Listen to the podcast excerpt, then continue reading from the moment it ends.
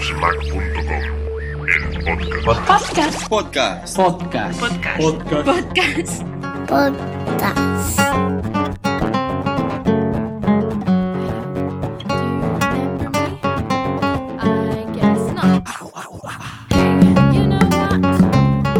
Todos, bienvenidos al podcast 40 de appsmac.com. Eh, esta vez, aunque parezca mentira, hemos conseguido eh, ser más regulares. Hace menos de, de un mes que publicamos el podcast 39 con Víctor Correal, un podcast que bueno, sé a ciencia cierta que os ha gustado mucho, habéis comentado mucho sobre, sobre el tema.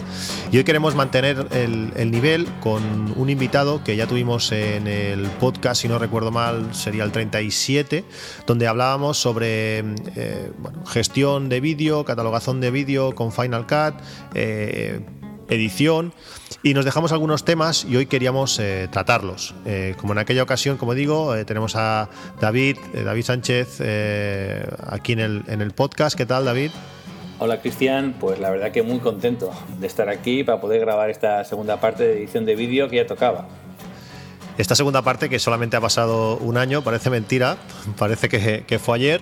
Eh, tenéis el podcast eh, disponible, ese creo que es, como digo, el podcast 37, donde tratamos pues todo un esquema eh, donde, bueno, cómo gestionábamos eh, los vídeos, cómo los teníamos que colocar, cómo, bueno, diferente información de cómo organizarnos para, para desde los archivos de vídeo a llegar, llevarlos a, a, Final Cut.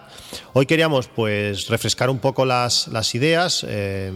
Sí que podéis escuchar ese, ese, programa, pero bueno, está bien pues refrescar algo en este por si no lo habéis escuchado y avanzar eh, en todo lo que sea en la corrección de, color. Ese sería el tema de este podcast, ¿no, David? Sí, esa sería un poco la idea, ¿no? Refrescar un poco todo lo que hablamos en el anterior podcast y comenzar con la corrección de color. Sí, pasaremos por encima, damos pinceladas, pero si queréis profundizar, profundizar un poco, pues en aquel programa lo, lo, hicimos. Vamos a empezar, vamos a mezclar un poquito todo eh, y vamos a empezar eh, tratando o explicando cómo deberíamos utilizar nuestras cámaras para poder después llegar a, a un tratamiento del color eh, adecuado. Yo me encuentro que tengo diferentes cámaras, tengo mi iPhone, tengo la GoPro, tengo la, la Canon 70D, tengo el drone, el Mavic. Eh, ¿Cuál sería o cómo sería la manera adecuada para, para, grabar o qué parámetros deberíamos eh, seleccionar en nuestras cámaras. Lógicamente cada cámara es un mundo, pero así como regla general, igual que en fotografía, pues eh, deberíamos disparar en RAW para poder eh, después sacar la máxima información de, de nuestras fotografías. bueno, pues qué parámetros comunes podríamos configurar en nuestras cámaras para que después, porque uno de los problemas que me encuentro siempre es que cuando tú grabas con dos cámaras distintas, las imágenes ya se notan que son, que son distintas y lo que queremos al final es conseguir pues una imagen eh, lo más parecida una con otra y que no se note con qué cámara con qué cámara estás grabando en cada momento pues eso qué parámetros que me estoy enrollando mucho qué parámetros debemos configurar en nuestra cámara para poder después eh, facilitarnos la tarea de, de, tener una imagen similar y, un, y unos colores eh, similares bueno pues lo ideal sería configurar la cámara para poder grabar en formato log ya que nos da nos va a dar un rango dinámico mucho más grande y vamos a tener más margen de maniobra, por decirlo así, en el proceso de, de corrección de color. Ya muchas cámaras DSLR y mirrorless eh, disponen de este formato de grabación e incluso el iPhone 7 junto con la aplicación Filmic Pro más una compra in-app eh, podemos activarlo. Y evidentemente pues también podemos utilizar este formato en los drones de DJI, pero decir que cada cámara tiene su propio formato log. Esto es muy similar al RAW de las cámaras de fotos. Y bueno, aparte de todo esto, pues todas las opciones de las cámaras que vayamos a utilizar deberían tener el mismo valor, por ejemplo, de ISO y de temperatura de color sobre todo. Para el tema de la temperatura de color, pues utilizaremos el mismo valor de grados Kelvin en todas ellas o bien su equivalencia con los iconos de sol, nublado, etc. Además, la exposición debería estar en manual para evitar esos saltos de claridad que se producen cuando la cámara se intenta e, intenta autoajustar la exposición.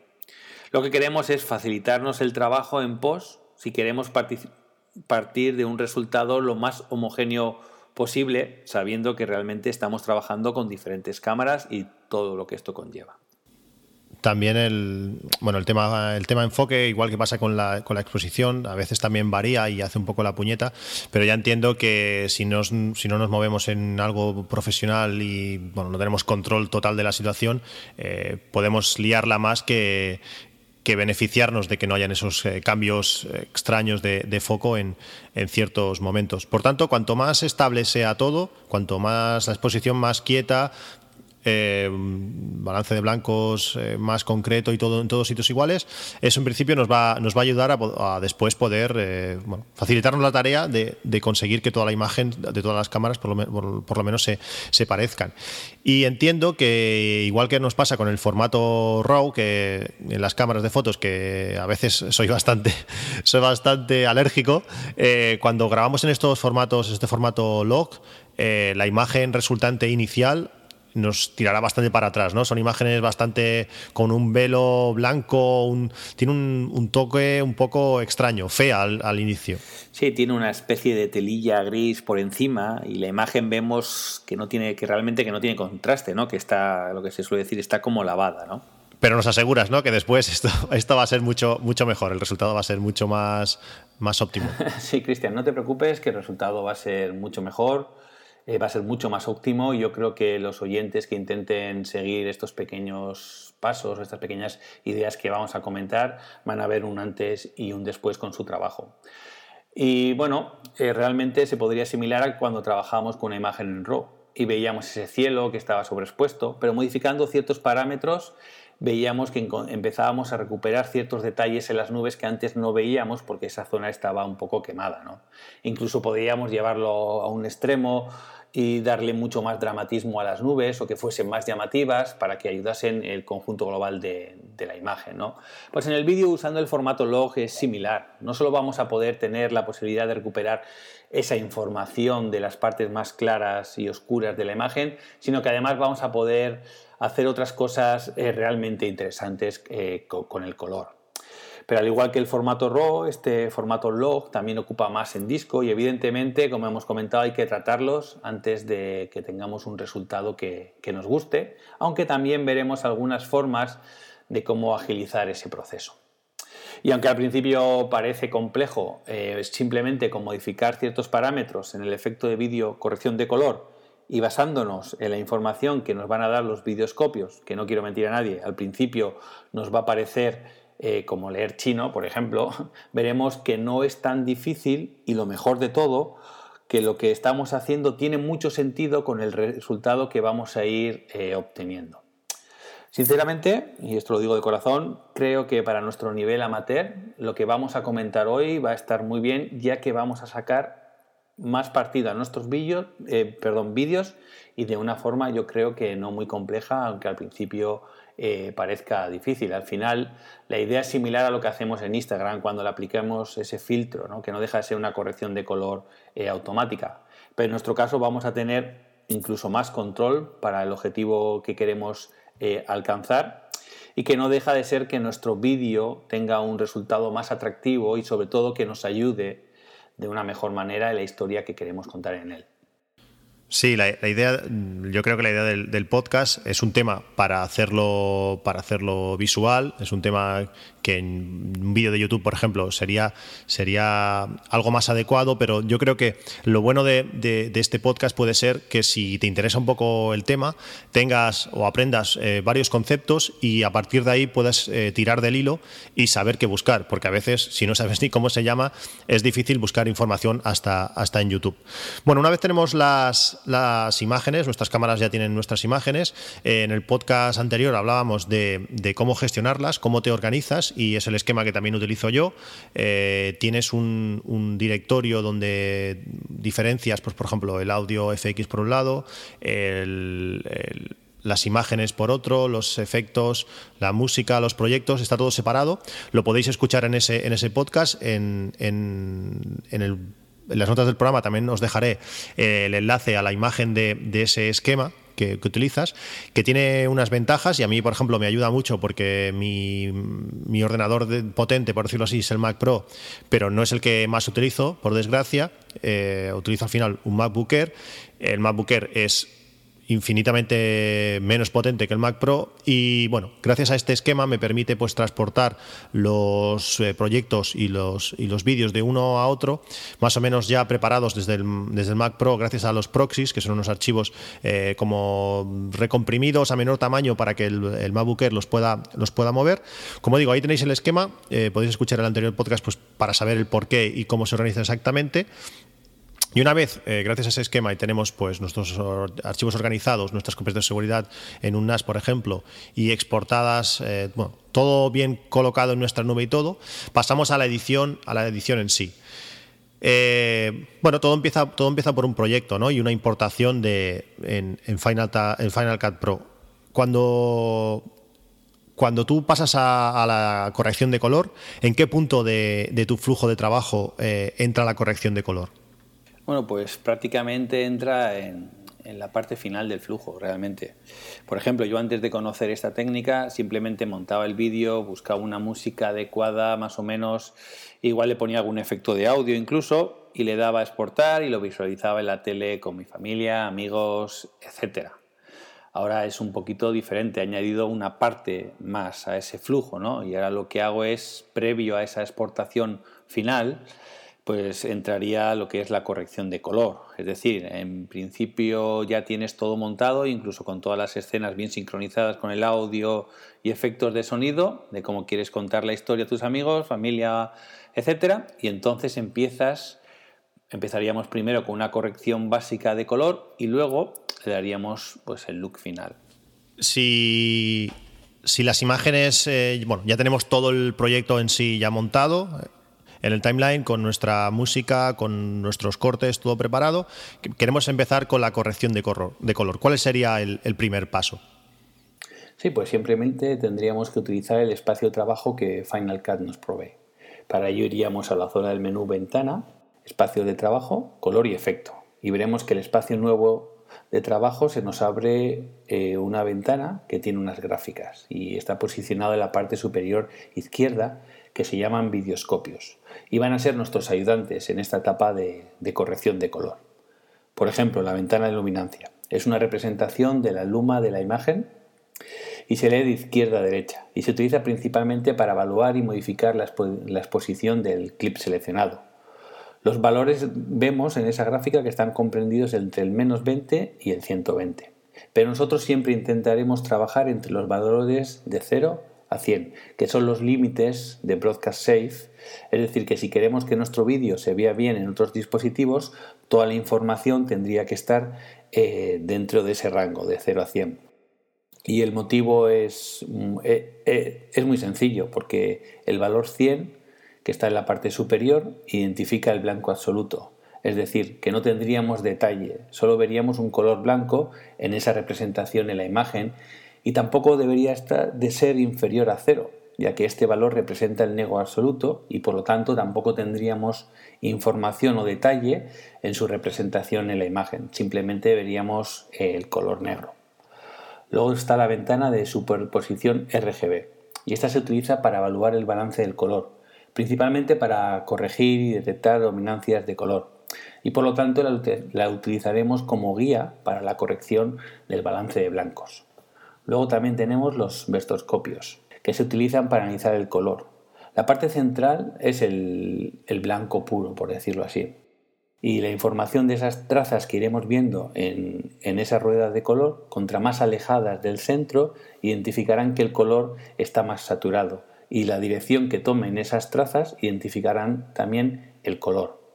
Y si estos están dentro de los límites de Broadcast Safe o no podemos ver que hay una línea vertical dentro de esta gráfica inclinada entre los colores amarillo, que está representado por la Y y la L del inglés, y el rojo por la R.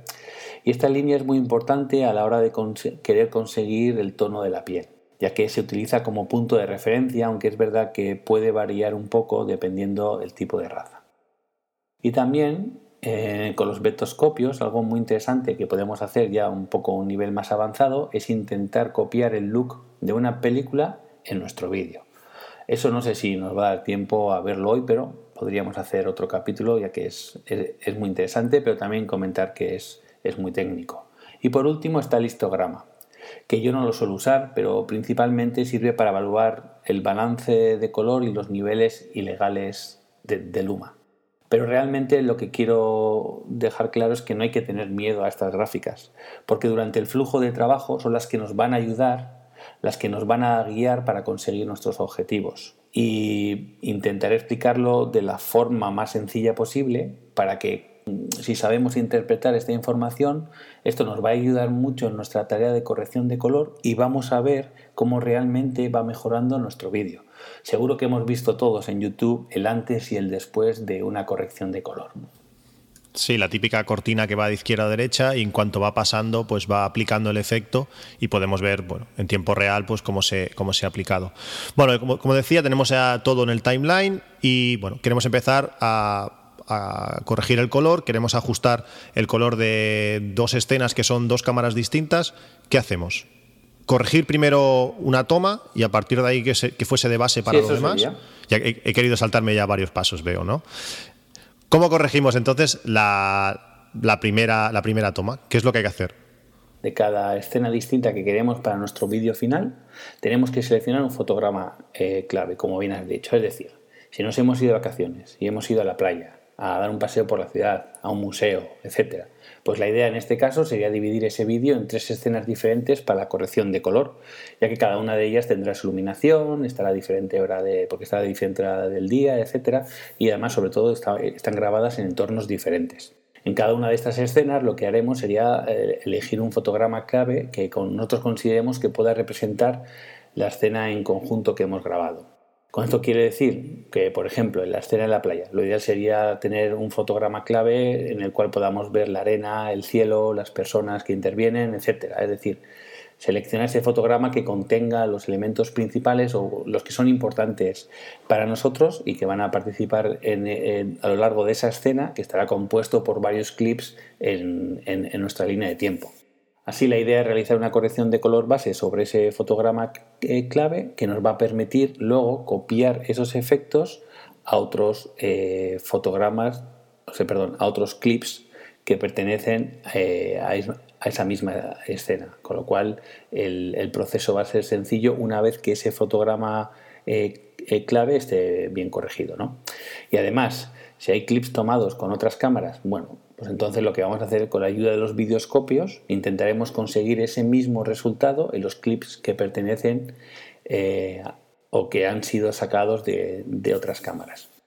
Y luego realizaremos este mismo proceso de corrección con las escenas de la ciudad, del museo, etc. ¿no? no sé si ha quedado claro. Tú, Cristian, ¿cómo lo ves? No, está claro. Si al final hay un. Al principio del vídeo sale una zona muy oscura y no va a ser representativo para toda la escena, pues habrá que coger un fotograma donde sea lo más representativo para ajustar pues, eh, bueno, a esa globalidad y no a un, a un, sitio en concreto. Una vez tenemos ya ese fotograma, que sea el fotograma perfecto, que más la media de todo en la escena, por decirlo así, eh, bueno, ¿cómo empezamos? ¿Cómo empieza esa corrección? Pues nada, iremos a efectos de vídeo, seleccionaremos el efecto corrección de color y lo arrastraremos sobre ese clip que contiene el fotograma clave, que vamos a usar como base para nuestra corrección de color. Una vez seleccionado ese fotograma clave, luego en el inspector, que está situado en la parte superior derecha, dentro del apartado efectos, veremos uno que se llama, uno nuevo, que se llama correct de color 1. Pulsaremos la flecha que está a la derecha para entrar dentro de los parámetros de corrección de color.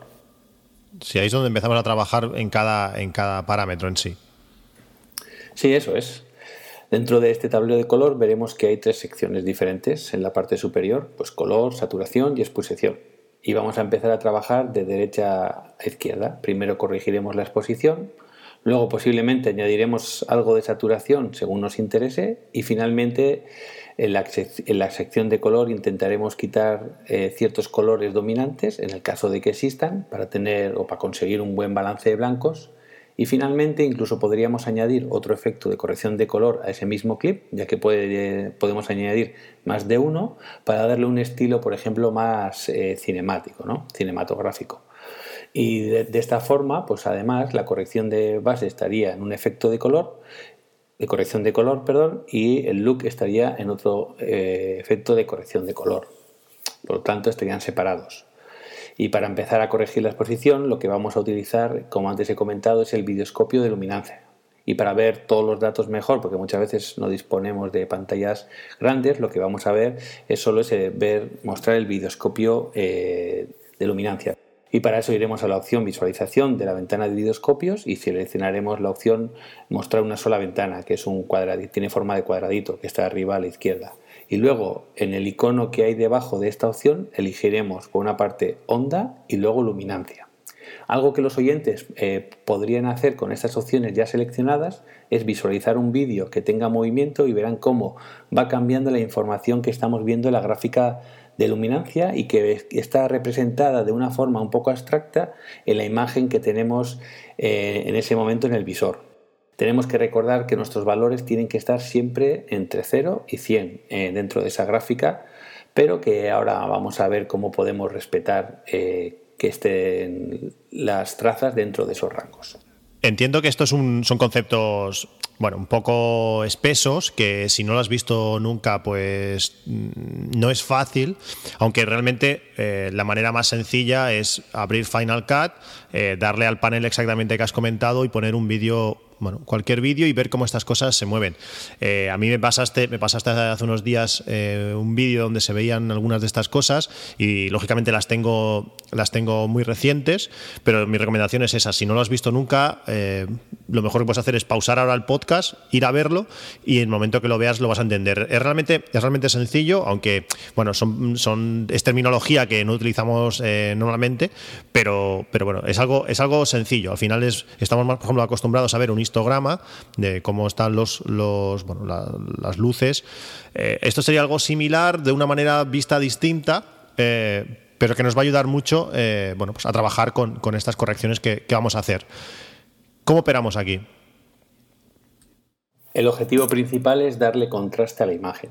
Así que una vez seleccionada la opción de exposición, tendremos que modificar los valores de luminancia de las sombras, las zonas claras y los tonos medios. Empezaremos con las sombras, así que de las cuatro bolitas que vemos seleccionaremos con el ratón la segunda empezando por la izquierda, que es la que pertenece a las sombras y es, vemos que es de color negro. Si la arrastramos hacia arriba aumentaremos el valor de luminancia en las sombras y si la bajamos pues disminuiremos ese valor. Así que lo ideal sería fijarnos en la gráfica e ir bajando poco a poco ese modificador hasta que casi toque el valor cero. Si vemos que hay información entre 0 y menos 20, pues haríamos lo contrario. Subiríamos ese modificador hasta que la información esté un poco por encima del, valor 0. Y veremos simplemente con esta acción cómo la imagen ha variado un poco en las zonas oscuras y va mejorando. Ahora toca modificar las zonas claras de la imagen. Para ello seleccionaremos el modificador que está más a la derecha que es una bolita de color blanco. Y mediante la misma idea antes comentada, moveremos ese modificador para que la información no supere el valor 100. En el caso de que esté por encima de 100, pues bajaríamos hacia abajo para que esa información no superase ese valor. Esto es lo que llamaríamos super blancos, pero es posible que con las cámaras que tengamos, a no ser que sean bastante buenas, nunca veamos esa información por encima del, del valor 100. Si nos fijamos nuevamente en la imagen, veremos que esta empieza a, tener más contraste, ya que habrá más valores distribuidos entre las zonas claras y las zonas oscuras eh, dentro de la gráfica. Y finalmente pasaríamos a modificar los tonos medios, que en este caso es el, modificador o la bolita de color gris. Y podríamos subirlo o bajarlo poco a poco hasta que lleguemos a un punto que realmente nos guste la exposición que, estamos eh, logrando. Una vez realizado este paso y sobre todo para ver cómo ha, cómo ha, cambiado nuestra imagen, podremos ir a este efecto de corrección de color y lo podremos desactivar y así podremos ver el antes de nuestra modificación, luego lo podremos volver a activar y veremos cómo realmente con estos pequeñitos cambios que, acabo de, mencionar, la imagen ha ganado mucho. Sí, es instantáneo y puedes, puedes ver el antes y el después eh, rápidamente.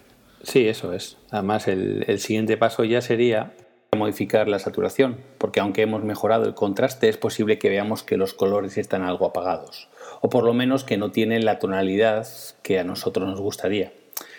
Y por eso lo vamos a corregir usando la saturación dentro del tablero de color. En este caso, con los modificadores podremos añadir o quitar saturación a las zonas claras, tonos medios y sombras, como hemos hecho anteriormente.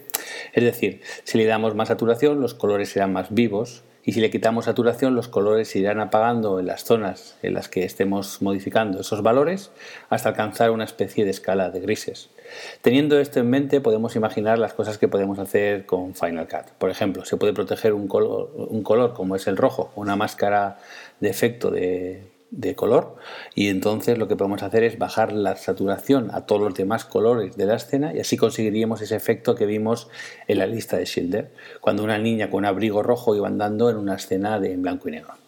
Además, como ya hemos comentado, eh, podemos utilizar eh, un efecto de corrección de color para la exposición y añadir otro nuevo efecto a ese mismo clip para la corrección de color, pero en este caso simplemente corregiremos la saturación de esta forma podremos ver el cambio en la imagen activando y desactivando dichos efectos por separado.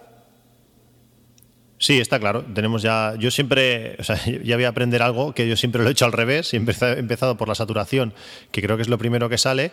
Sí, es que a veces, a veces pasa que empiezas a saturar y le vas dando un poquito más y un poquito más y bueno, el cambio de una a otra no lo notas, pero cuando la quitas dices, Buah, realmente me, me he pasado, he, aumentado muchísimo. Mientras que si ves, los pasos son pequeños no, no te das cuenta. Y eso de poder separar, pues eh, bueno, continuar aplicando exposición y quitar la, saturación, por ejemplo, pues nos, nos, ayuda, nos ayuda pues a, bueno, a, ser más conscientes de lo que estamos haciendo, no de poner todo, quitar todo, que el cambio es tan grande que realmente no sabes qué modifica qué o qué implica qué y bueno, poder separar en trocitos es, está mejor. Bueno, una vez tenemos eh, la saturación, tenemos la exposición, pasamos al color. Sí, ya pasaríamos a la parte de, color. Aquí se pueden hacer varias cosas, pero la primera de ellas sería corregir las dominancias de color, que es cuando vemos ese tono azulado o amarillo que predomina en una escena, ¿no? que vemos que no es, que no es natural. Sí, sí, has cogido, no sé, el balance de blancos del sitio que no tocaba o, te has equivocado directamente el balance de blancos, aunque supongo que después esto cada vez, cuanto más te equivoques, más complicado es de corregir. Eso es, pero con la ayuda de la sección color y en este caso con la gráfica combinación RGB podremos eliminar esa dominancia. Como bien has comentado, esto puede ser debido a que el balance de blancos no está bien ajustado o por algún otro factor. Pero bueno, una vez seleccionada esta gráfica, combinación RGB, que es muy similar a la luminancia, pero en este caso veremos los tres canales de color, rojo, verde y azul. Y es muy posible que uno de ellos, de estos tres canales, tenga valores algo superiores a los demás. Es decir, veremos que las gráficas no están equilibradas o, que no están eh, al mismo nivel. Pues ese color será el dominante de la imagen. Por ejemplo, si vemos que los valores de las trazas del canal azul están por encima, ¿cómo lo podríamos corregir? Pues lo que tendríamos que hacer simplemente deberíamos mover el modificador de las zonas claras encima del color azul y, posicionarla y posicionarlo un poco por debajo de la línea central. Con esto estaríamos restando información del color azul en las zonas claras e iríamos equilibrando el balance de blancos de la imagen. Esta sería una calibración a ojo, pero veremos que la imagen estará más equilibrada, que ha mejorado bastante. Otra cosa que podríamos hacer es utilizar eh, eh, el efecto máscara de dibujo. Aquí la técnica consiste en hacer una selección de un color blanco. Sabemos que no va a ser un color blanco puro, pero más o menos lo que nosotros creemos que debe ser blanco en, la imagen. Entonces, en el videoscopio solo nos va a mostrar la información referente a ese color blanco que hemos seleccionado. Así que iremos modificando los modificadores de color, como hemos comentado antes, para que las gráficas de los tres canales estén alineadas al mismo nivel. O también incluso podríamos cambiar a la gráfica superposición RGB y lo que tenemos que conseguir es que esos tres canales estén uno encima de otro, superpuestos. Y una vez realizada esta acción, eliminaríamos la máscara de dibujo para que este cambio, en vez de ser aplicado solo a esa zona que hemos seleccionado, aplique a toda la imagen en general. Además, tendríamos que hacer este mismo proceso para el color negro. Y nuevamente, al desactivar esta capa, una vez que hemos eh, igualado los tres canales para el color negro, veremos que el cambio, si hacemos un antes y un después, eh, aplicando y desaplicando ese efecto, si lo hemos puesto en una capa de efecto, eh, perdón, en una capa de corrección de color diferente, veremos que el, que el cambio es, es, una pasada, que está, que está realmente bien.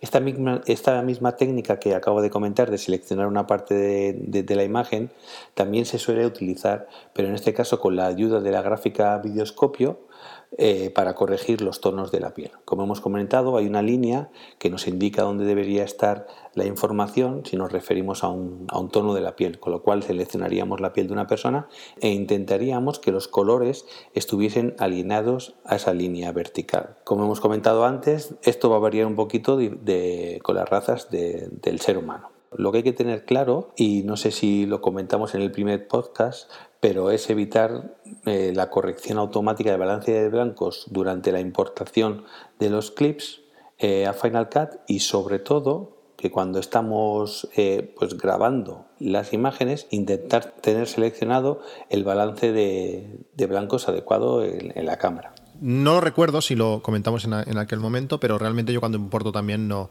lo tengo todo, todo desactivado y luego, pues bueno, o lo hago yo, o se lo puedo decir después si hace falta, o, cualquier otra cosa. Bueno, una vez tenemos, eh, entiendo ya los tres eh, campos iniciales, el color, la saturación y la exposición, eh, ya lo tendríamos, ¿no? En principio sería, esa escena estaría, estaría, estaría bien y llegaría el momento ahora sí de igualar dos, escenas distintas. Bueno, pues para igualar esas dos escenas distintas, si han sido tomados desde la misma cámara, el paso siguiente es muy sencillo.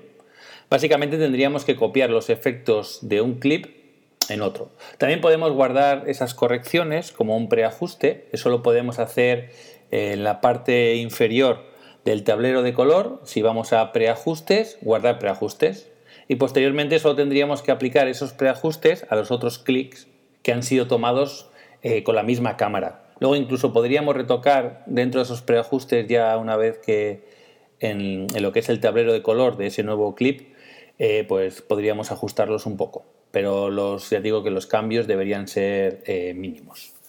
Y por completar un poquito el tema este de los preajustes, en Final Cut Final Cut ya dispone de algunos propios y los podemos aplicar a cualquiera de nuestros clips que estén en la línea de tiempo y lo interesante es que podemos ver cómo Final Cut ha modificado los valores dentro del tablero de color para conseguir ese, ese efecto que hemos seleccionado, que he seleccionado perdón. y como ejercicio podríamos entender por qué ha aplicado esos pequeños ajustes o esos ajustes que pueden estar bien en el tablero de color, en el tema de exposición o en todos ellos para poder conseguir eh, ese efecto. Y es una manera de pues, ir entendiendo un poquito más junto con las gráficas para cuando nosotros queramos hacer algo similar. No obstante, estos preajustes que vienen por defecto con Final Cut normalmente son para darle un estilo o un look eh, a nuestro clip una vez que todas las escenas ya han sido igualadas. Así que podríamos decir que este, este paso es el, último que daríamos ya eh, a nuestra escena. Pero bueno, siguiendo un poco con el, con el tema que hemos comentado, para igualar también escenas que hayan sido grabados, eh, grabadas con diferentes cámaras, lo que primero deberíamos eh, realizar es la corrección base que hemos comentado anteriormente y si nos podemos acercar un poquito ya a la escena que ya hemos corregido previamente, pues esto estaría genial. Lo que vamos a hacer es llamar a la escena que ya está corregido escena de cámara A y así ya pues para tener un poquito de referencia.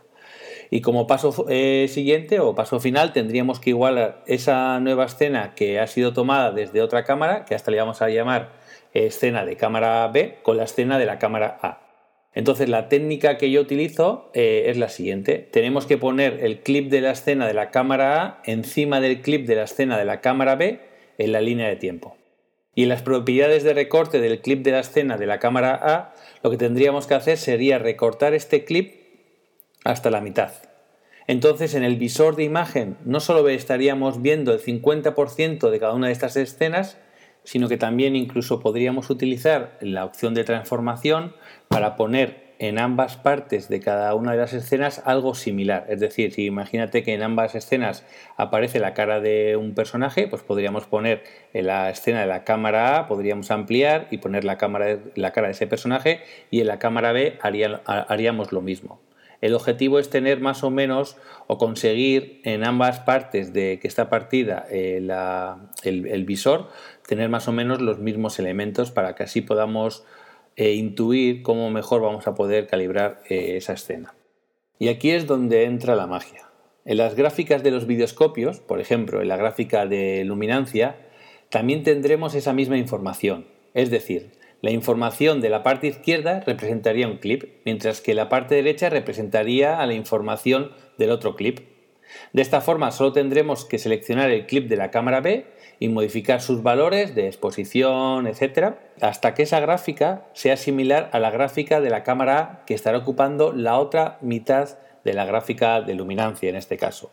Esta técnica es muy interesante porque iremos ajustando estos datos y solo las trazas de la que pertenecen o que representan a la, escena de la cámara B son las que veremos que se están siendo modificadas y por el contrario la información que pertenece a la cámara A permanecerán inmóviles y así los podemos tomar eh, como referencia.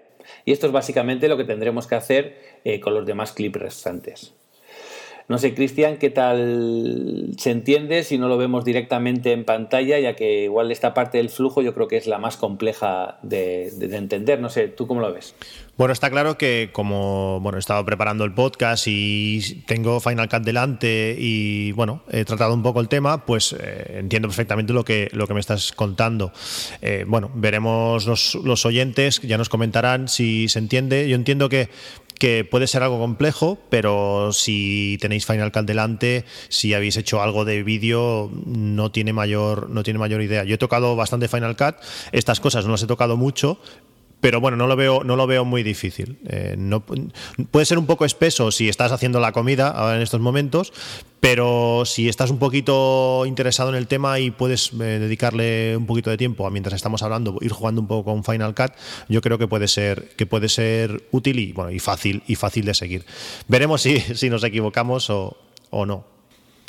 Una vez ya tenemos esto, tenemos las dos eh, escenas eh, equilibradas, eso ya sería bueno, lo, que, lo que estábamos buscando, pero si quisiéramos eh, hacerlo de una forma, no, sabe, no sabía decirte si, si, automática o conseguir un efecto similar, creo que existe una cosa que se llama LUT, LUT, que esto nos, nos va a dar eh, un look, un toque eh, especial, o ya, por ejemplo, eh, cuando tenemos ciertas cámaras, para conseguir ciertos efectos, pues aplicando uno de estos looks vamos a, conseguir, bueno, pues una imagen, una firma, o no sé cómo decirlo, algo, un, bueno, un toque ya siempre similar, ¿no?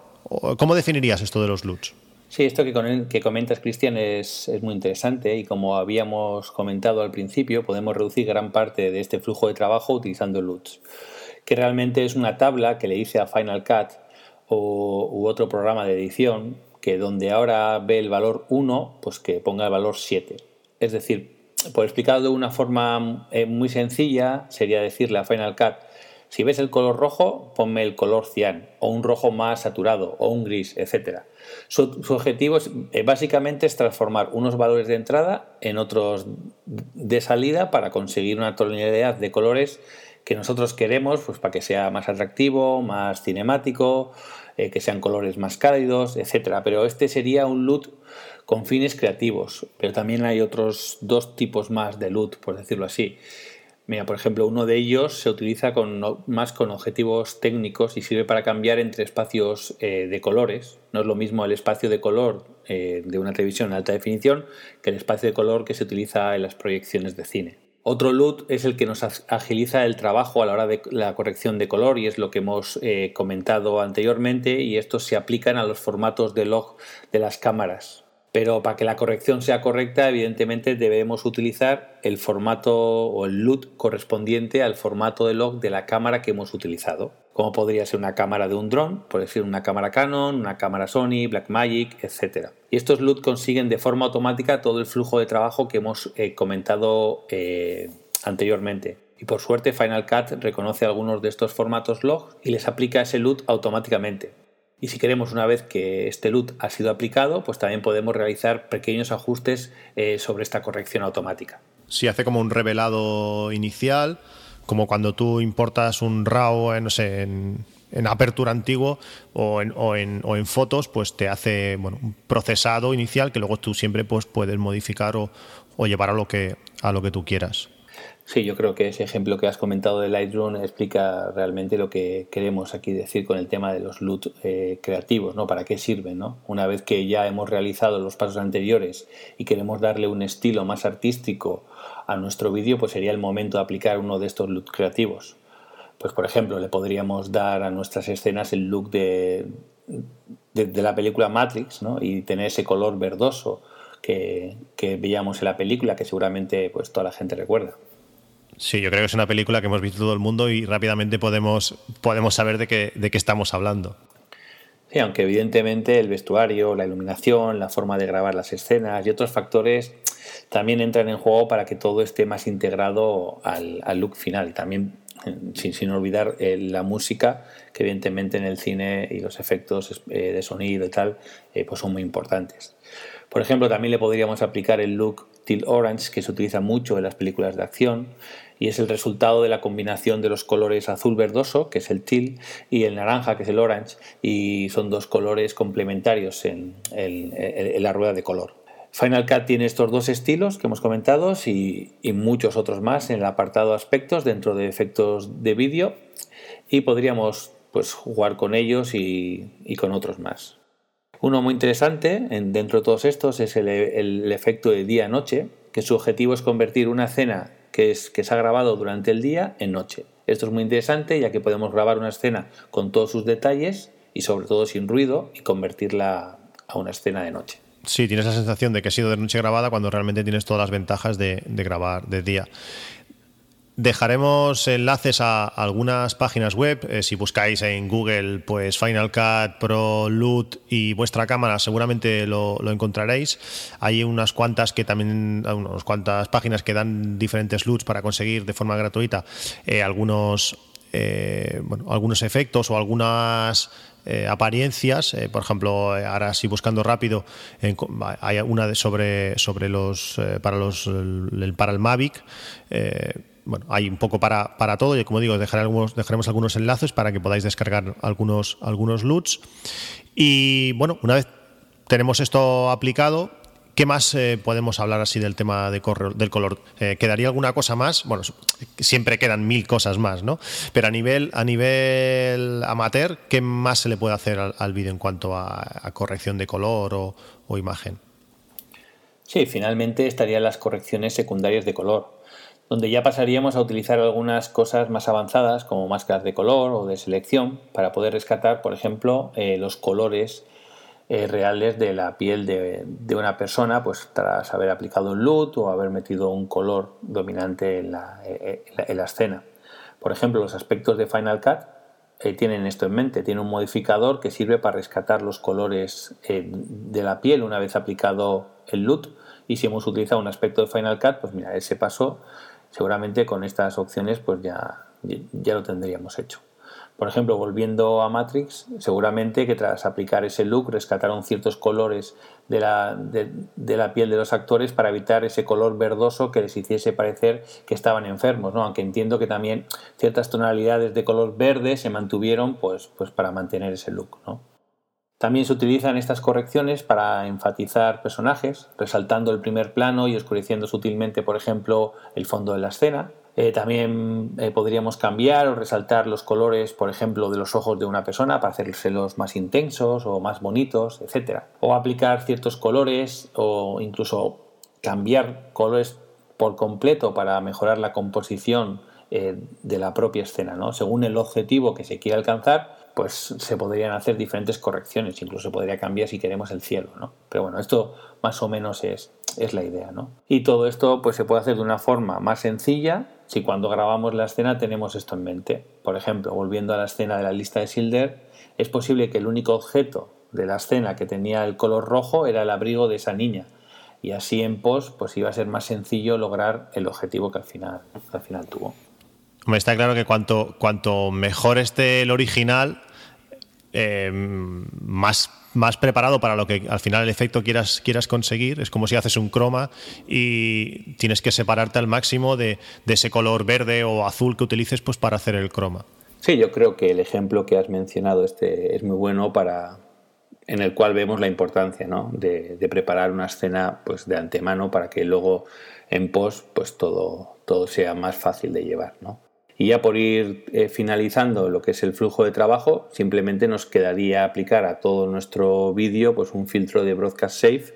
Este viene ya con Final Cut, con lo cual no hay que instalar nada. y con este filtro lo que conseguimos es eliminar todos aquellos valores que estén por encima de 100 o por debajo de 0 en luminancia, así como aquellos colores que estén con una saturación eh, fuera de límites. Pero, sin embargo, todos los ajustes que hemos realizado que estén dentro de esos límites, pues no serán alterados eh, por este filtro. Bueno, yo creo que ya hemos explicado el flujo y se podría que podríamos utilizar en Final Cut para poder mejorar nuestros vídeos, corrigiendo pues algunos defectos de exposición, color, etcétera.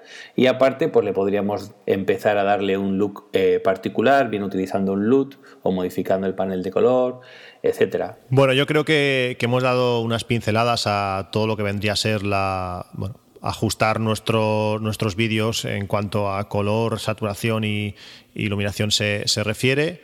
Eh, para todo aquel que esté interesado en este tema, yo creo que le hemos dado bueno, pues un hilo del que, del que estirar. A partir de aquí, pues buscar información.